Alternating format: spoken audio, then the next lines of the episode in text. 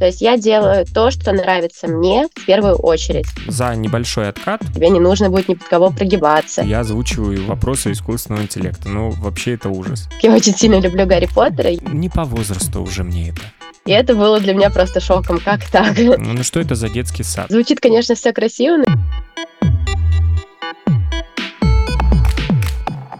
Всем привет, меня зовут Женя Лошак, это подкаст, кстати, да, о бизнесе, и раз в неделю я встречаюсь с предпринимателями или специалистами из разных сфер бизнеса для того, чтобы разобраться в одной нише бизнеса. Сегодня я хотел бы разобраться все-таки, копирайтинг умрет из-за искусственного интеллекта или продолжит жить? Сколько сейчас стоят услуги копирайтеров и как можно на этой нише расти, да еще и вырастить свой бизнес? В гостях у меня Ирина Гильдебранд, копирайтер, но в то же время сейчас она основывает собственное маркетинговое агентство, уже работает с крупными брендами за высокий чек. Мы сегодня разберемся в том, что такое копирайтинг и как искусственный интеллект может воздействовать на копирайтинг.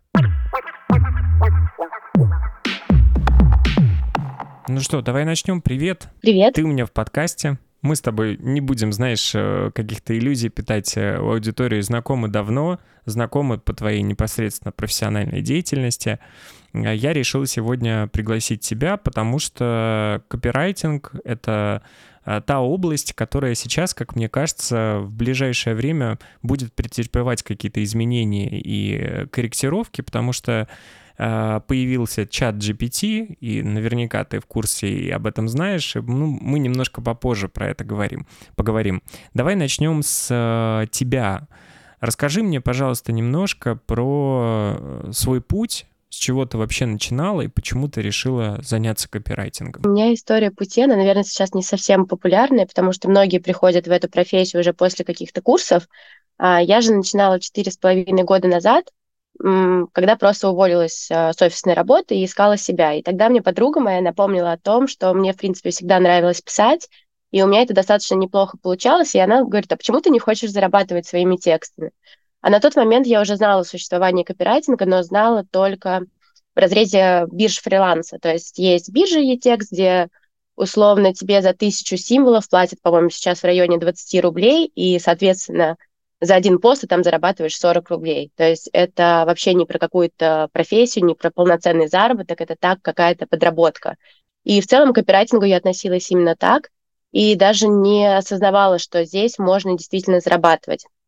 А, Моя подруга, которая как раз мне об этом напомнила, на тот момент у нее уже был небольшой опыт в этой сфере, и она рассказала, что, блин, come on, тексты стоят дорого, потому что тексты решают задачи клиентов. И она меня немножечко так вела в эту профессию, рассказала о том, сколько вообще это все может стоить, как искать клиентов, ну, такую базовую какую-то информацию дала. И в этот же вечер я зашла в профильные чаты в Телеграме для фрилансеров, для удаленщиков, написала такое коротенькое отвратительное просто самопрезентацию о том, что вот, всем привет, я начинающий копирайтер, очень ищу свои первые заказы, давайте работать. И первые тексты я продавала где-то, наверное, за 300 рублей за пост. Но когда я начала получать обратную связь от клиентов, я поняла, что у меня действительно достаточно неплохо получается. Да, это было на любительском уровне, но я видела, что результаты были. И тогда я уже начала углубляться в эту сферу, я начала читать профильные книги, я начала смотреть на тот момент какие-то бесплатные вебинары на Ютубе. Потом я вложилась в свое первое обучение, и вот как раз с того момента у меня, наверное, пошел какой-то рост. То есть мой прайс с того момента растет, наверное, стабильно раз в полгода. То есть я повышаю ценник на свои услуги. Где-то через год э, я уже понимала, что мои расценки, наверное, выше среднего. И уже на тот момент у меня была, скажем так, ну, не очередь, это будет громко сказано, но были люди, которые прям именно ждали момента, чтобы со мной поработать, потому что я не брала всех желающих в работу, я не писала по всем абсолютно сферам, я сначала углублялась в проект, понимала, насколько мне это будет интересно, насколько это хорошо будет смотреться в моем портфолио, и у меня получилось действительно хорошее портфолио с сильными работами, которое уже продает, в принципе, меня за меня, и которое как раз позволяет мне, наверное, поднимать прайс и выше дальше. Я уже в профессии три с половиной, по-моему, года. Текст для лендинга у меня, к примеру, стоит от 50 тысяч рублей, текст для сайта от 100 тысяч рублей. То есть это уже совсем не те расценки, о которых я думала изначально, когда кто-то что-то говорил о копирайтинге. А вот какие твои бренды самые первые, которые повлияли, там, бренды, с которыми ты работала, и которые как-то повлияли, и ты поняла, что эта услуга может стоить э, хороших денег? Или ты всегда знала, что есть агентства, к которым могут обращаться, и агентства просто тебя как фрилансера могут привлекать, но при этом брать за это также там 50 и 100 тысяч и 150? Я, наверное, сначала даже не рассматривала возможность работы с агентством, потому что я начинала самоучка, мне никто об этом не говорил. То есть моей какой-то такой иллюзорной картине, картине мира было, что сами заказчики должны ко мне обращаться, либо я на них как-то выходить, и уже вот на этом должна строиться наша работа. И первый такой серьезный проект, который я взяла, он как раз был от какого-то парня из агентства, и я писала тексты для аэропорта Шереметьево. И это было для меня просто шоком, как так? То есть на тот момент у меня было мало опыта, и я понимаю, что конкретно тот парень, то агентство, они наверняка получили большой гонорар за эту работу в целом комплекса, но мне там, я не помню, по 1000 рублей, наверное, или по 500 рублей за пост заплатили, вот, но я была настолько счастлива, что мои тексты э, опубликует там аккаунт аэропорта Шереметьево, для меня это был прям такой приятный звоночек, что есть куда расти, есть к чему стремиться. Ну вот скажи, основная цель твоя, когда ты входила в эту нишу, это было сменить сферу деятельности или ты хотела приобрести какую-то свободу, то есть э, ты очень много говоришь в своем блоге про фриланс, ты очень много говоришь про ту свободу э, передвижений, свободу выбора и так далее, который тебе дает эта профессия. И сама практикуешь, э, создаешь свои курсы, рассказываешь рассказываешь об этом и э, абсолютно спокойно делишься всей этой информацией со своими подписчиками. Вот какая глобальная цель на тот момент, если честно так порассуждать, стояла? Все-таки это заработать деньги, и нужно было срочно чем-то заработать деньги, и ты выбирала, знаешь, а, вот я сейчас, что я умею условно? Вот я умею писать, кто-то выбирает, идет в дизайн так, между прочим, я умею дизайн делать и буду этим зарабатывать. У тебя что, какая цель и какая мотивация была? Мне кажется, я об этом блоге не говорила, но если вот смотреть абсолютно честно, то у меня были идеальные условия для того, чтобы искать себя в фрилансе. Потому что мы как раз в тот момент съехали с моим молодым человеком, который уже муж, и он мне сказал, что типа вот тебе не нравится твоя работа, я хочу, чтобы ты кайфовала от того, что ты делаешь, чтобы ты радовалась жизни, а не приходила в каком-то состоянии стресса постоянно, увольняйся, ищи себя. То есть у меня не было мотивации именно заработать на тот момент. У меня была мотивация именно как раз найти то дело, от, от которого я буду кайфовать, где у тебя не будет такого начальника, который может в любой момент просто на тебя надавить, заставить делать то, что тебе не нравится. То есть мне хотелось именно вот этой свободы. И когда я поняла, что копирайтинг мне кроме этой свободы дает еще и финансовую независимость, причем а, ну вот, как я говорила, мои доходы росли, там, ну, не знаю, начиная, наверное, месяца 3-4 я проработала, я зарабатывала меньше, чем это было в офисе, а потом мой доход стал расти, и, соответственно, я вышла на сумму, которые уже были выше моей прошлой зарплаты. И я поняла, что работа — это не обязательно вот какая-то пытка, как у меня всегда был такой стереотип. То есть это может быть абсолютно прекрасное занятие, от которого ты будешь кайфовать, от которого ты не будешь уставать, которое будет давать тебе возможность путешествовать, тебе не нужно будет согласовывать этот отпуск ни с кем, тебе не нужно будет ни под кого прогибаться, что ты, если ты не хочешь с кем-то работать, значит, ты не работаешь с этим человеком.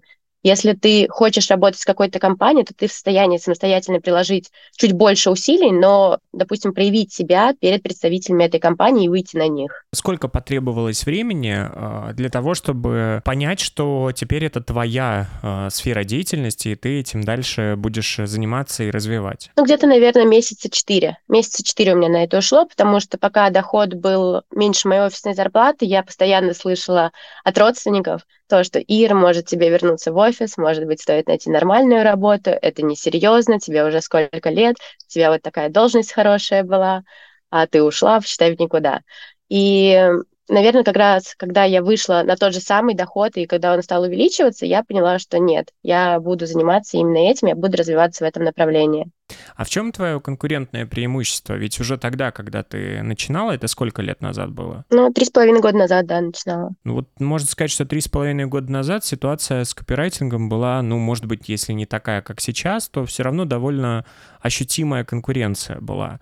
А как ты искала и нашла ли ты что-то, какое-то преимущество в себе, в своей работе? Э, и почему тебя должны выбирать клиенты и бренды с которыми ты работаешь сейчас? Мне кажется, очень много, ну, если вот откинуть ситуацию с портфолио, с позиционированием, с личным брендом, очень многое зависит от того, как ты ведешь именно переписку со своим потенциальным клиентом. То есть есть копирайтеры, которые просто пишут, привет, я увидела вакансию, все еще актуально, и на этом как бы их э, первый такой контакт, он заканчивается. Они просто ждут уже ответа от своего потенциального клиента. Я же стараюсь вести переписку таким образом, чтобы это не было каким-то скриптом, чтобы это не было заготовленными сообщениями, которые я просто рандомно всем подряд отправляю. И как раз, мне кажется, на тот момент это меня и выделяло. Потому что среди вот таких сообщений еще актуально, еще актуально появляется человек, который сразу же уже углубляется в задачу, который потенциальный клиент обозначил в своем запросе, уже сразу же в этом сообщении предлагает какие-то пути развития событий, как это можно решить, чем он может быть полезен, и как раз, мне кажется, это меня и выделяло. Ну, ты уже говоришь, знаешь, о таких техниках э, продажи, техниках коммуникации, но ведь на тот момент э, ты начинала, и у тебя не было э, вот этих навыков. Они либо у тебя были изначально врожденные, да, и тебе о них кто-то говорил, и ты их как-то у себя находила, но вот раз ты уже заговорила про это, это направление, направление а, поиска клиентов, то сейчас мы все в Инстаграме получаем огромное количество каких-то автоматических рассылок, где тебе пишут «Привет», э, на слово ключевое там «Мне продюсер» пишут «Ты продюсер, тебе нужна срочно диагностика» и абсолютно шаблонное слово. Вот как ты к такому роду продаж и к такому к такому инструменту относишься? А, к такому я отношусь отрицательно, потому что такие холодные массовые рассылки, они, особенно если это делать вручную или не автоматически, да, как сейчас это настраивается. Есть люди, которые это реально отправляют вручную, просто выбирают кучу-кучу аккаунтов и пишут. А, они работают плохо и жирают уйму времени. То есть лучше действительно потратить чуть больше времени на то, чтобы написать какое-то персонализированное сообщение конкретно под человека, который будет понятно, что это не массовая рассылка, и да, ты на это потратишь больше времени, но результат будет выше от этого. То есть вероятность того, что человек не просто удалит переписку, а прочитает сообщение и ответит, она намного повышается. И вот ты говоришь, как я пришла к тому, вот к этим коммуникационным навыкам. Когда я только начинала э, углубляться в копирайтинг, э, передо мной тоже остро стоял вопрос поиска клиентов. Я тоже делала эти массовые рассылки, в Инстаграме. То есть, допустим, я, ага, у меня есть собака, напишу-ка я всем груминговым салонам рядом и ветеринарным клиникам, предложу свои услуги. И написала какую-то такую одну рассылку и просто ее по всем отправила.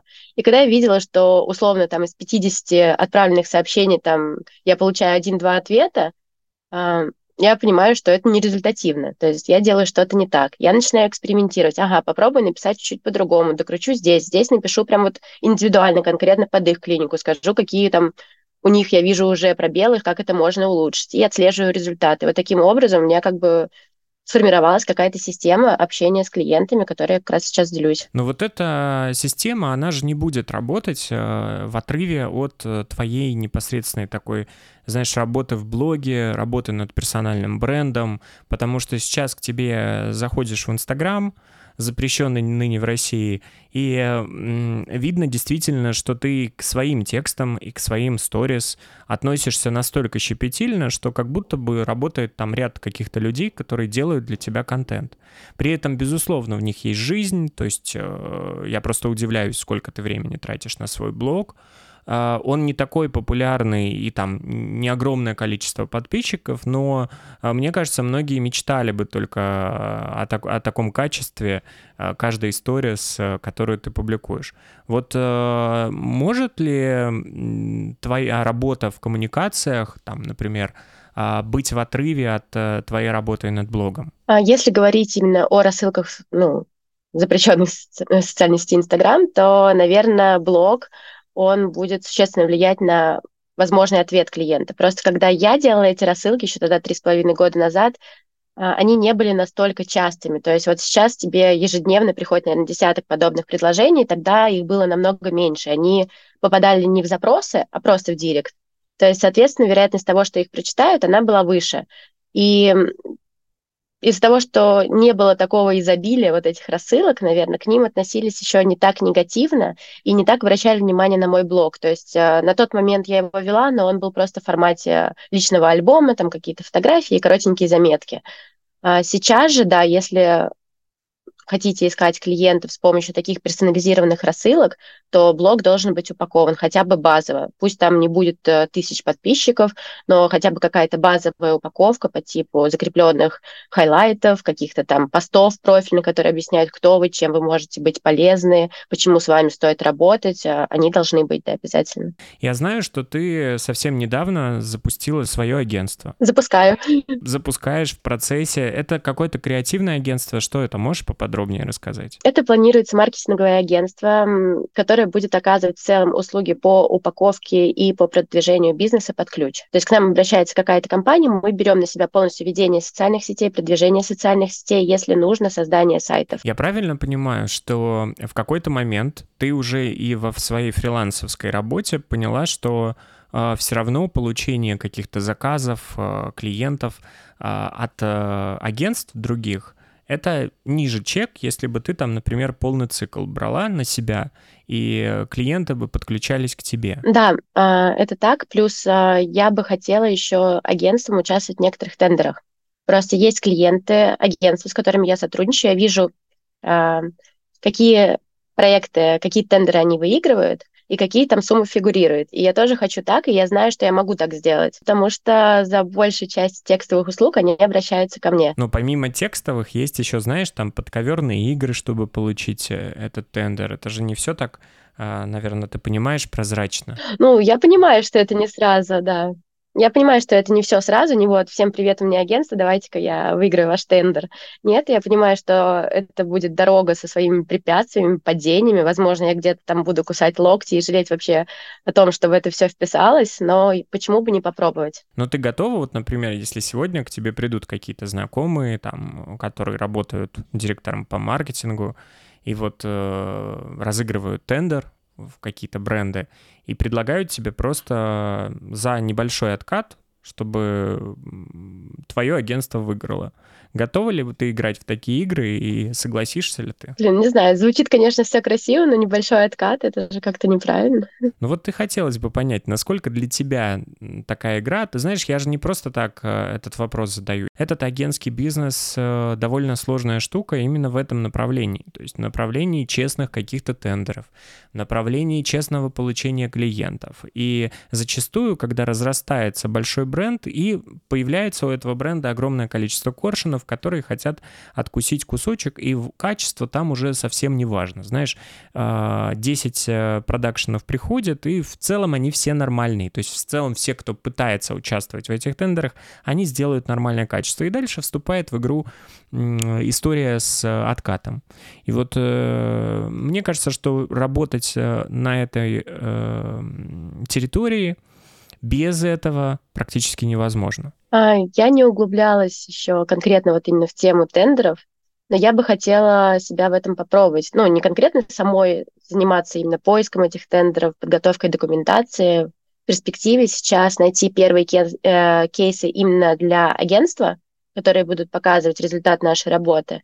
И уже с этими кейсами потом впоследствии как раз собирать, э, расширять команду и выходить на тендеры. Скажи, получается, что ты уже сейчас э, превращаешься в предпринимателя, или э, ты предпринимателем стала еще когда начала работать фрилансером? А, я слышала и не раз, что людей, у которых ведут свой блог, у которых есть свои какие-то проекты, обучение, их называют предпринимателями, но сама я бы себя сейчас так не назвала. Я бы сказала, что я скорее только встаю на путь предпринимательства и только начинаю конкретно в этом направлении свои первые шажки. А то, что было до этого, именно в разрезе предпринимательства, это, наверное, как игра в песочнице какая-то была, потому что сравнивать фрилансерскую деятельность прям с полноценным ведением бизнеса, мне кажется, это не совсем правильно. Ну, э, помимо того агентского бизнеса, который ты сейчас делаешь, помимо услуг, которые ты предоставляешь в качестве копирайтера, у тебя еще есть инфопродукты, которые, конечно, мы сегодня тоже должны обсудить.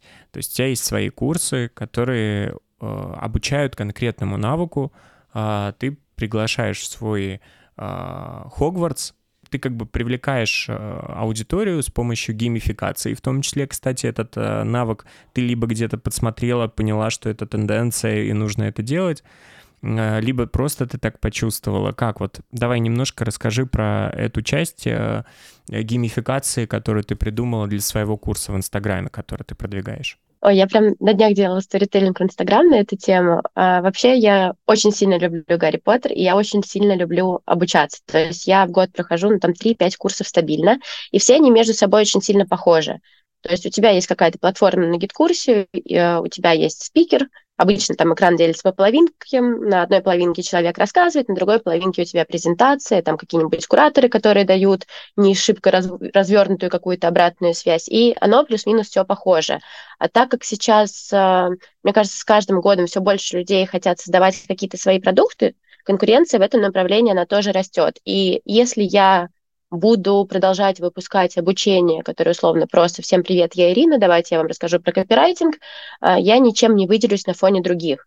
Поэтому передо мной стал такой выбор, что нужно как-то что-то такое придумать, чтобы мой курс, несмотря на то, что блок у меня относительно небольшой, а, есть а, Надежда Сакирская, да, у которой там просто э, больше ста тысяч подписчиков, мне как-то нужно от нее отстроиться, мне нужно как-то отстроиться от Максима Ильяхова, мне как-то нужно вот привлечь именно тех людей, которые захотят учиться у меня. И как раз показалось, помимо программы, да, помимо тех тем, которые я даю, было бы классно сделать именно какой-то тематический продукт, чтобы это было не просто скучное обучение, а чтобы это было обучение, так сказать, с историей какой-то. И так как я очень сильно люблю Гарри Поттера, я недолго об этом думала и решила, почему бы и нет. И в тот момент я поймала, я не знаю, как модно говорить, там, была в потоке, была в ресурсе, вот эти вот все фразочки. А, в общем, мне как-то все само очень легко пошло, в голове появилась концепция, что чтобы отразить вот эту историю, помимо красивой там упаковки сайта с иллюстрациями по тематике Гарри Поттера, да, вот этих вот шрифтов музыки, должно быть что-то еще. И тогда я придумала творческие задания, которые прям полностью идут именно по истории Гарри Поттера. К примеру, там нужно составить мартенцию своего фриланса описать, или там составить контент-план для Гермионы Грейнджер.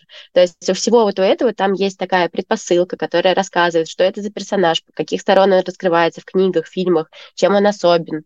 А, и на основании этого нужно уже нестандартно подойти к работе и сделать, сказал бы, какую-то копирайтерскую деятельность, но при этом под необычным углом и прожить такой э, волшебный какой-то опыт. Плюс история с Гарри Поттером, она очень близка, мне кажется, моим ровесникам, потому что многие росли именно на этих книгах, на этих фильмах, многие ассоциировали себя с этими персонажами. И есть люди, которые приходят ко мне на обучение, которые даже не планировали никогда заниматься копирайтингом, но им просто понравилась моя история именно с, по вот, с копирайтерским вот этим Хогвартсом, и им это настолько откликнулось, что они подумали, почему бы и нет, и в итоге связали себя с этим направлением. Ну, то есть, э, да, мне тоже так казалось, что, во-первых, это в какой-то мере может отталкивать часть людей, которые которые, знаешь, такие зашоренные, и эм, ну что это за детский сад? Вот давайте нам тут Гарри Поттера подавай.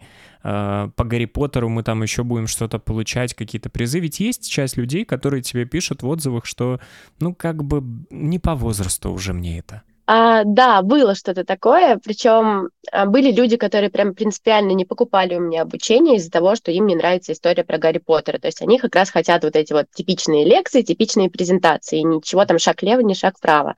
И, ну, я не могу их насильно заставить. То есть я делаю то, что нравится мне в первую очередь. А нравится оно окружающим, классно, значит, мы сработаемся. Не нравится, я не хочу никого насильно заставлять.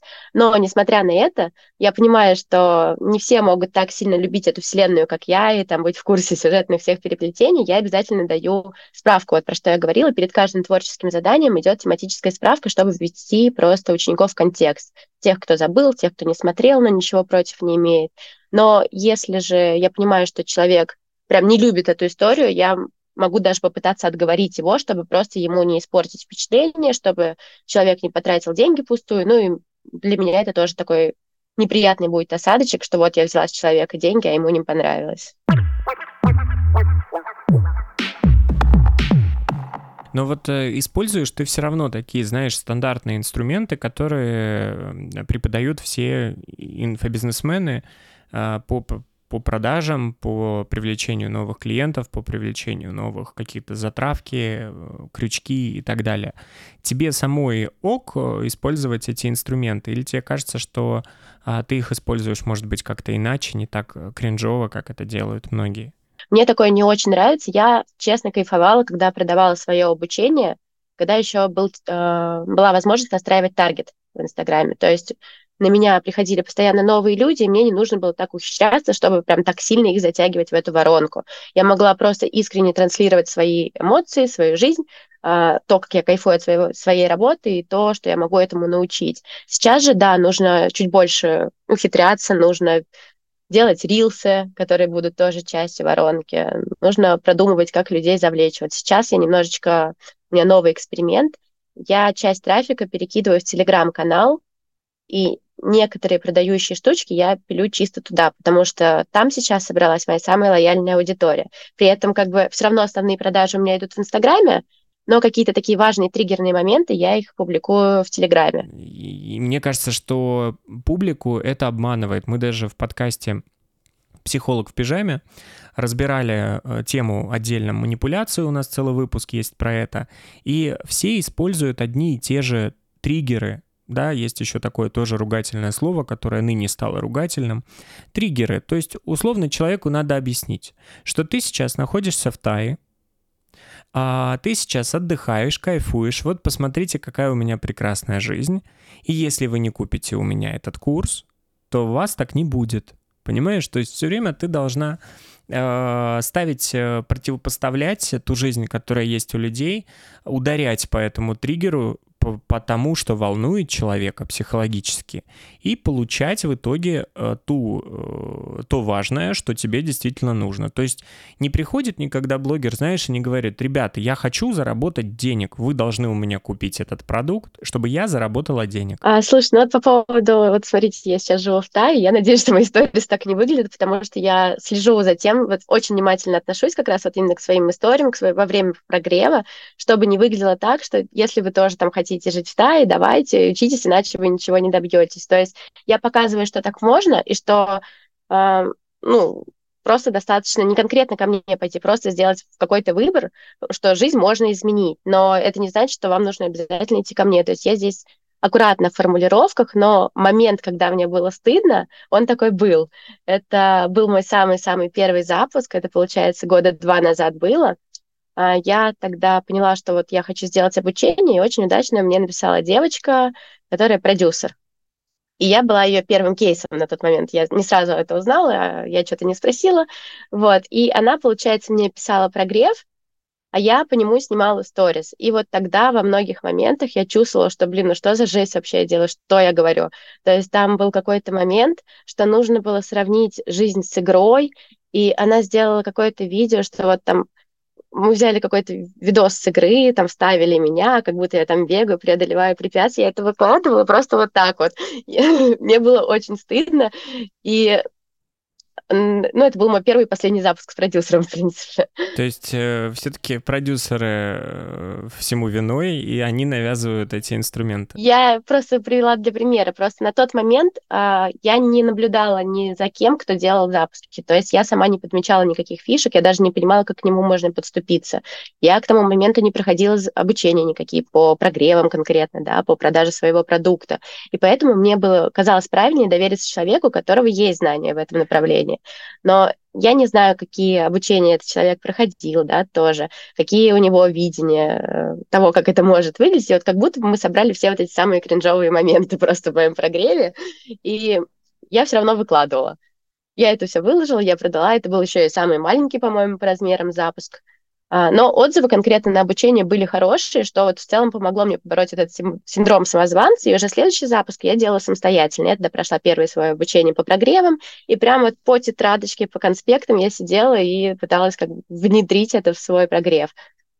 И помню, девочка одна оплатила у меня обучение, И на первом созвоне я у нее спрашиваю, слушай, Наташа, говорю, а как так вышло, что ты попала ко мне на обучение? Она просто тоже достаточно опытный копирайтер, а, работала со многими крупными блогерами. Она говорит, да, я хотела сделать свой продукт и увидела, что ты прогреваешь. И мне стало интересно посмотреть твой прогрев, чтобы понять, какие фишечки я могу э, ну, себе тоже внедрить. Она на меня подписалась и как раз смотрела второй прогрев, который я делала уже сама. Ей откликнулись мои ценности, там просто, ну, как я это подавала, и она в итоге купила у меня обучение, хотя при этом у меня были сохранены сторис первого прогрева, и она говорит, вот если бы, говорит, ты прогревала так, я бы у тебя ничего не купила. У каждого, наверное, человека, а у блогеров тем более, есть э, список каких-то блогеров, на которых мы смотрим и думаем, господи, кошмар какой. Вот ужас, так я точно делать не буду никогда.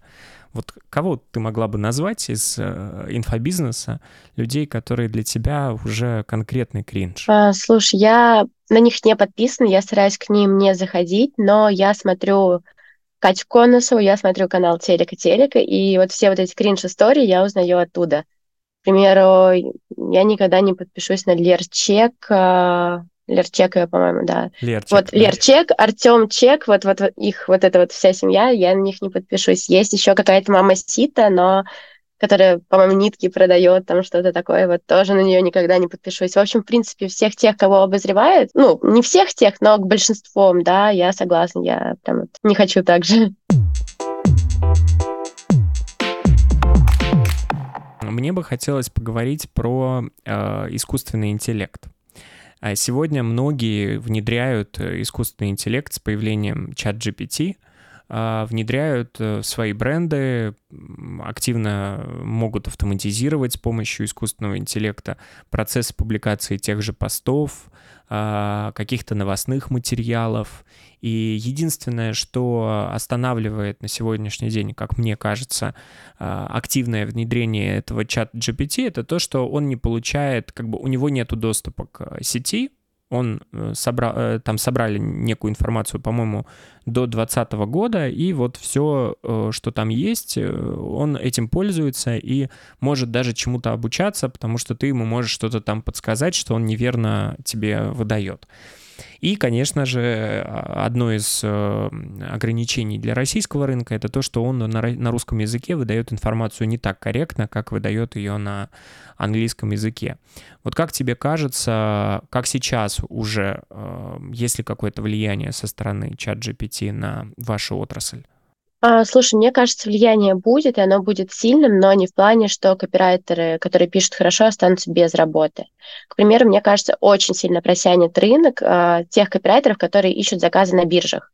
Потому что людям, которые хотят сэкономить на услугах копирайтера и которым условно этим текстом нужно будет просто заткнуть дыру в сайте или в своем контент-плане, то есть когда он не должен нести прям какую-то прям функцию, да, такую жесткую, им будет проще его действительно сделать с помощью чат GPT, вот, но людям, которые уже сейчас платят просто десятки тысяч рублей копирайтерам, да, они не будут обращаться к чат GPT. Наоборот, а, мне кажется, услуги хороших авторов, они станут еще более востребованными, потому что ты правильно говоришь, что нейросеть, она обучается, что она анализирует те работы, которые, ну, туда загрузили условно, да, но впоследствии, которые будут в интернете. То есть, а, по сути, эта нейросеть, она делает очень-очень качественный рерайт из разных источников. И это не равно хороший текст. То есть тем, у кого задача просто заткнуть дыру, да, здорово, это подойдет. Те авторы, которые пишут и ищут заказы только на биржах, они, им придется либо как-то менять сферу деятельности, либо ну, как-то развиваться, уходить уже с бирж а те же авторы, которые занимаются этим более профессионально, они, скорее всего, все вот эти нейросети будут использовать себе просто в качестве помощников. Мне кажется, что это довольно сложно, сложно будет внедряться еще в нашей, там, в стране, в России, по одной простой причине, что даже бренды сегодня двигаются в направлении какого-то креатива, какой-то уникальности, и если посмотреть на сегодняшний день а, социальные сети брендов, это уникальный контент, который они создают, они вкладывают в это много денег для того, чтобы как как раз люди не, исп- не испытывали постоянно, знаешь, вот эту тревогу, что их обманывают, что им пытаются втюхать. И у нас нет, например, я считаю, что это очень плохие представители и бренды, которые просто публикуют там, я не знаю, свою одежду в Инстаграме или просто публикуют там косметоз в Инстаграме, вот бери и покупай. Сегодня это на нашу аудиторию уже не работает. Вот она настолько... А, обязательно должны, знаешь, участвовать в какой-то социальной повестке бренды. Это тоже, ну, мне сложно представить, чтобы это было автоматизировано с помощью чат GPT и участвовать в каких-то глобальных э, информационных повестках. Это тоже очень важно. Все время подмечать. И мне кажется, что вот это как раз то ограничение, которое будет э, стоять на чате GPT, может быть, как поначалу у людей, у которых не будет денег для того, чтобы использовать э, копирайтеров, использовать э, человеческий, скажем так, мозг, это какой-то выход вполне себе. Не видишь ли это ты таким образом себе? Ну, это выход, но который вряд ли принесет какой-то результат. То есть текст, э, который написан чат GPT, он достаточно скучный. А, там очень много клише, там избыточные местоимения, но это все можно почистить, но все равно предполагается много работы. Если не углубляться в эту тему, привести текст, который выдает тебе нейросеть в нормальный вид, ну, на это понадобится много времени. Поэтому, мне кажется, людям, которые хотят вести блог, но, допустим, не знают, как писать, им лучше прочитать парочку книжек и писать тексты самим, чем использовать вот этот вот текст, который дает нейросеть. При том, что я знаю, что там можно указать условную тональность, да, которой ты хочешь, чтобы этот текст звучал, чтобы он был более серьезный, официальный или, наоборот, с юмором написан, но ты не можешь предиктовать, какие шутки он должен там использовать, как как тонко должны эти шутки быть встроены в текст. Скорее всего, это будет просто немножечко топорно.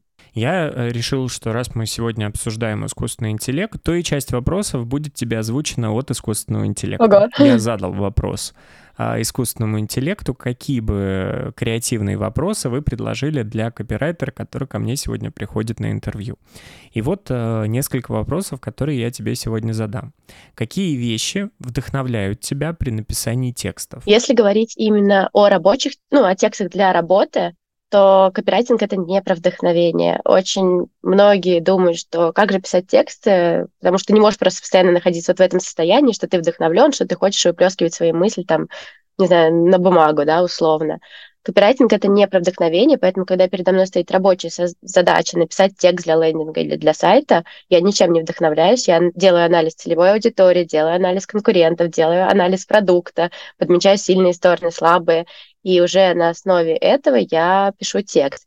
Если же говорить о текстах для своего блога, да, там, о каких-то сторителлингах, которые я публикую, а, то меня вдохновляют, наверное, люди, на которых я подписана, то есть я смотрю, что у них происходит в жизни, я подмечаю какие-то моменты и думаю, что я могла бы сказать поэтому на этот счет. вот. А также я наблюдаю за тем, что происходит в моей жизни. Фильмы, сериалы, книги, везде можно найти какие-то важные мысли, которые можно трансформировать потом в текст, а, в сторителлинг, в, ну, в сторис, да, в Reels какой-нибудь. То есть просто нужно быть внимательным. Если бы ты могла написать текст для любой известной личности или любой известной компании, то что бы это была за компания или кто бы это был? Сложный вопрос. Сложный. Видишь, как нейросеть. Ну, наверное, да, если бы я хотела написать текст, блин, я не буду говорить прям, что первое мне пришло в голову. вот. Почему? Ну, не совсем правильно, я тебе потом напишу. Боюсь, что это не ок будет по текущим нормам, вот, для кого бы я хотела написать. В общем, я бы хотела, наверное, написать текст для Саши Митрошиной. Я знаю, что я уже, можно сказать, с ней знакома через одно касание, да, вот ты, Настя Борщ, я уже с вами сотрудничала. Вот, я прям жду, когда же я подберусь, чтобы поработать с Сашей Митрошиной. Как ты э, применяешь свои навыки копирайтинга в повседневной жизни? Есть ли какие-то необычные ситуации, в которых ты используешь свои навыки? Ко мне обращаются мои знакомые, когда они устраиваются на работу, и им нужно написать в общий чат сотрудников какое-то небольшое сообщение о себе, рассказать, кто они такие, чем они занимаются, и чтобы это было не всем привет, я Ксюша, я там такой-то, такой-то, живу там-то, там-то, да, чтобы это была какая-то не сильно длинная, но при этом интересная история, чтобы немножечко раскрыться перед коллегами. Либо же ко мне периодически обращается мой муж, когда ему нужно тоже для по работе написать допустим, оценку своих действий. У них, по-моему, как же это называется? performance review, по-моему, как-то так называется это вот в эти направления. Вот, и, допустим, он пишет какие-то сухие факты, а мне нужно это красивенько расписать. Вопросы, мне кажется, чата GPT достаточно, хотя там, говорю, 10 вопросов он мне сразу выдал, и вполне себе очень, очень интересных вопросов. Э, но просто это превращает уже и наш тогда подкаст э, в какой-то искусственный интеллект. Я озвучиваю вопросы искусственного интеллекта. Ну, вообще это ужас.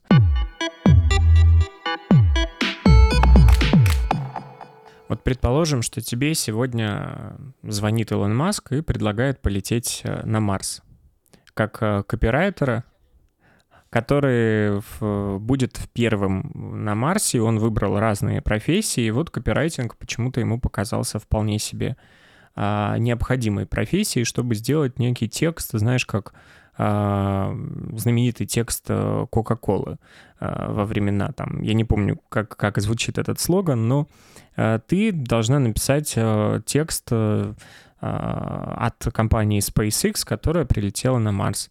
Согласишься ли ты полететь на Марс? Конечно, я бы согласилась. Почему? Ну, мне кажется, это классный опыт. Это возможность увидеть то, чего не видели другие люди, быть в числе первых людей, которые осваивают для жизни новую планету, которые приносят пользу обществу, которые побуждают людей. Но ты же понимаешь, что полет на Марс это полет в один конец. Да. И ты бы согласилась? Да. То есть тебя здесь э, ничего не держит? Нет, ну подожди, я бы мужа с собой взяла. Ну, собаку вряд ли, конечно, разрешили. Вот. Не, ну, ну я ты бы, никого я не бы... можешь взять с собой. А, ну блин, в таком ключе. Наверное, тогда бы отказалась, да, если никого. А в таком ключе, если была бы возможность полететь на Марс, я бы оплатила билеты просто и полетела. Ну нет, до такой возможности еще слишком долго. Но, в общем, ты бы отказала Илону Маску. Тогда да, я бы отказала. Ну а вот если сегодня Илон Маск э, предложит тебе просто поработать с компанией SpaceX, при этом, не знаю, тебе придется отказаться от своих таких-то каких-то блогов, отказаться от своего агентства, и вот ты только будешь работать в компании SpaceX. Ты бы приняла это предложение? Наверное, да, потому что SpaceX это все равно даже на перспективу. Это была бы классная строчка моей характеристики в моем резюме, и я бы ведь не в рабстве бы там была, то есть не на всю жизнь бы контракт подписывала, все равно этот контракт рано или поздно бы закончился, но опыт, который бы я получила в этой компании, он остался, и он бы потом уже работал на меня. И со строчкой, с опытом работы в SpaceX, мое агентство, наверное, бы взлетело куда лучше и куда быстрее. Спасибо тебе за это интервью. И спасибо, что позвал.